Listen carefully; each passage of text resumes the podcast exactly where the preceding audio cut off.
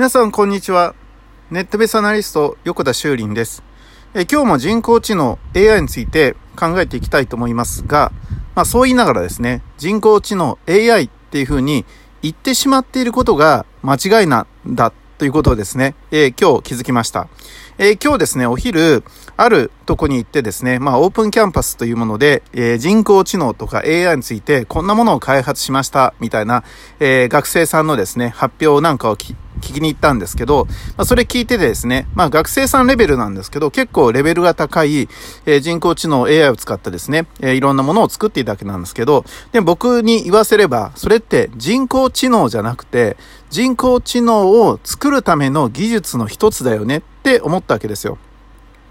で、人々は、その、何か自分がやってることを、えー、素晴らしい、えもしくはその第三者的な評価っていうものを、え欲しいなと思った時に、やっぱり言葉を使うわけですね。例えば、何々賞受賞しましたとか、あの、例えば、えメディアで紹介されましたみたいな言葉を使って、え自分の信用、信頼を上げるっていうことをするわけです。えもしくは、え数字や実績を、え示すわけなんだけど、ここで人工知能って言ってしまえば、なんかすげえって思われるっていうような、もうイメージがついちゃってるんだけど、まあ、実は人工知能はまだ出来上がってないわけですよね。だから人工知能が完成するための技術の一つを使って、今回は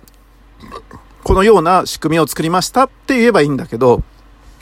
人工知能 AI を使ってっていうと、それもできてる前提な話になってしまうので、そうするとみんなの中の妄想の中ですね、え人工知能っていうものが、すごいものがあるっていうのがもうイメージが出来上がってるから、それを使ってって言われると、すげえって思っちゃうわけですよね。でも実はそうではなくて、え画像認識技術であったり、え音声認識技術であったり、え文字認識技術であったり、顔認識技術であったり、えまあ、その、そういう話で、結局ディープラーニングとかの話で、えー、そこまでなんですよね。っていうようなことが、まあ、人間は、まあ、ついつい使ってしまうと。と言いながら、僕もこの、えー、ポッドキャスティングの中では、ほとんど人工知能 AI とはっていうふうにね、言ってるわけなんです。で、まあ僕はそう言いながらも、まあそうじゃないよっていうことを伝えてはいるんだけど、えー、暗にね、この人工知能 AI って使ってしまうと、えー、自分が、その、楽してしまいがちなので、この言葉を使わないで、えー、いかにね、自分が、その、えー、自分の分子になるようなものを作ったかっていうことを伝えていくことが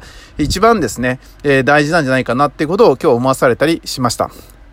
はい。ということで、えー、まあ、これからも僕は人工知能 AI って言葉を使っていきますけど、えー、一回ですね、この言葉を使わないで自分の技術っていうのを示すにはどうしたらいいかって考えてみるのもいいきっかけなんじゃないかなと思います。ネットビスアナリスト、横田修林でした。ありがとうございました。